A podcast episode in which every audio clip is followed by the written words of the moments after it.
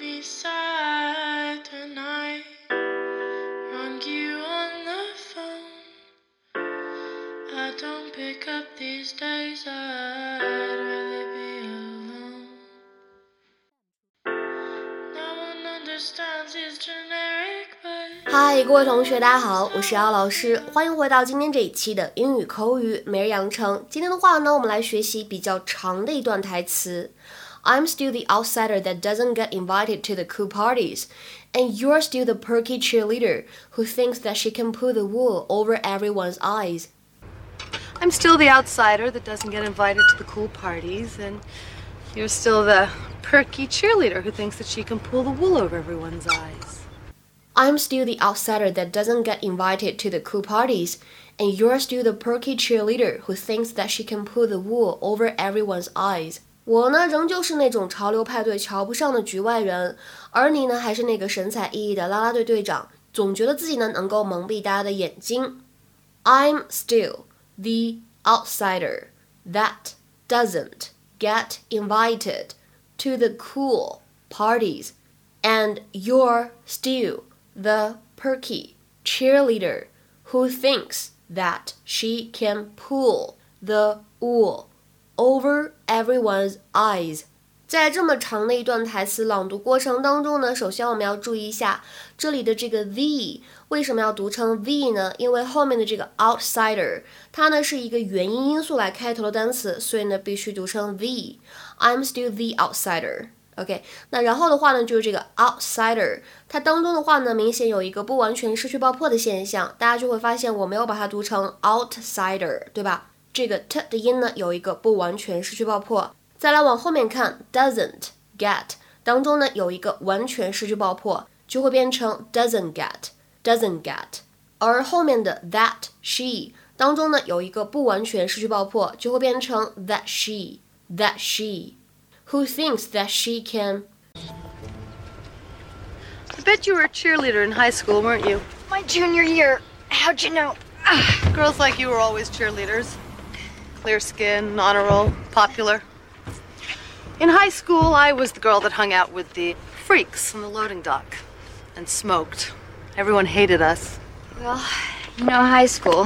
Thank God we leave that behind. See, I don't think we do. I'm still the outsider that doesn't get invited to the cool parties, and you're still the perky cheerleader who thinks that she can pull the wool over everyone's eyes. What? You came on this trip, paid for the gas, and look at you. You're changing this flat when you know I have Auto Club. You want something from me. I just know Mrs. Huber's death's been hard on you. I want to help. That's a lie. Uh, why would you think I was lying? Because we're still in high school. The old rules apply.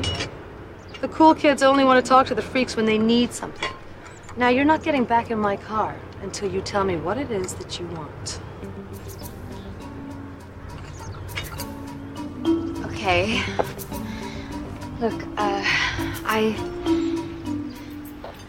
I just haven't always treated you well, and I want to make amends. I still think you're full of crap. But we don't have time to debate this.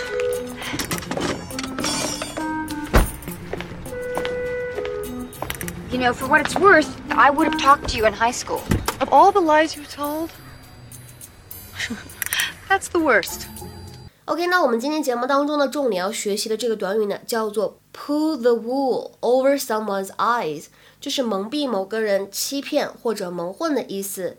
To blind the true situation，隐瞒事情的真实状况，隐瞒事情的真实情况。If someone pulls a wool over your eyes, they try to deceive you, sometimes in order to get an advantage over you.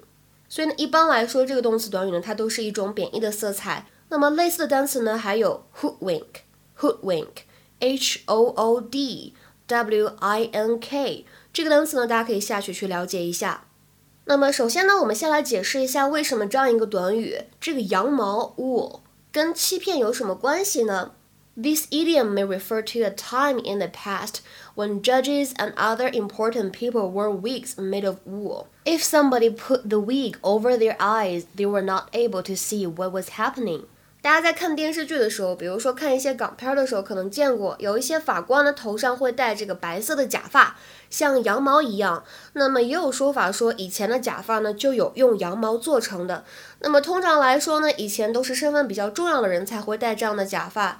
如果有人把假发拉下来挡住他们的眼睛，那么这些身份非常重要的人呢就看不清事情到底是怎么样的了，就会看不清事实了。所以这个短语呢是这样的一个来由。下面呢，我们来看一些例子，比如说，You can't put the wool over my eyes. I know what's going on. 你别想蒙我，我知道咋回事儿。You can't put the wool over my eyes. I know what's going on. 那么再比如说，It's no use trying to put the wool over my eyes. You didn't go to school again today, did you? 想蒙我没用的，你今天又没有去上学，对不对？It's no use trying to put the wool over my eyes. You didn't go to school again today, did you? 那么再比如说，be prepared for your kids to try to put the wool over your eyes when they are teenagers。 当你的孩子们呢进入青春期以后，如果他们撒谎骗人，你可别意外，或者说呢，你应该要有一点心理准备。Be prepared for your kids to try to put the wool over your eyes when they are teenagers。再来看最后这个例子，I just thought he was trying to put the wool over my eyes to get a better price。I just thought he was trying to put the wool over my eyes to get a better price。我刚刚在想，他可能是想怎么样的混淆视听，想蒙我，以获取更好的价格。I just thought he was trying to put the wool over my eyes to get a better price。今天的话呢，请同学们尝试翻一下下面这个句子，并留言在文章的留言区。He tried pulling the wool over our eyes by hiding the profits in separate accounts, but we were quick to catch onto his scheme. He tried pulling the wool over our eyes by hiding the profits in separate accounts, but we were quick to catch onto his scheme. 这句话应该如何来理解呢？期待各位同学的踊跃发言。我们今天节目呢就先讲到这里了，拜拜。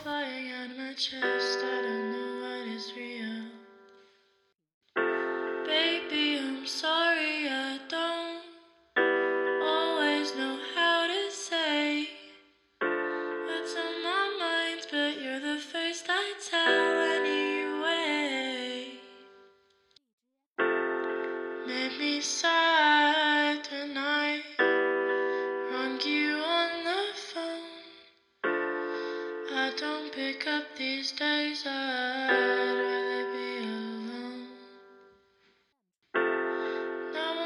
understands his generic, but no one knows how I feel. Feelings are birds flying out of my chest.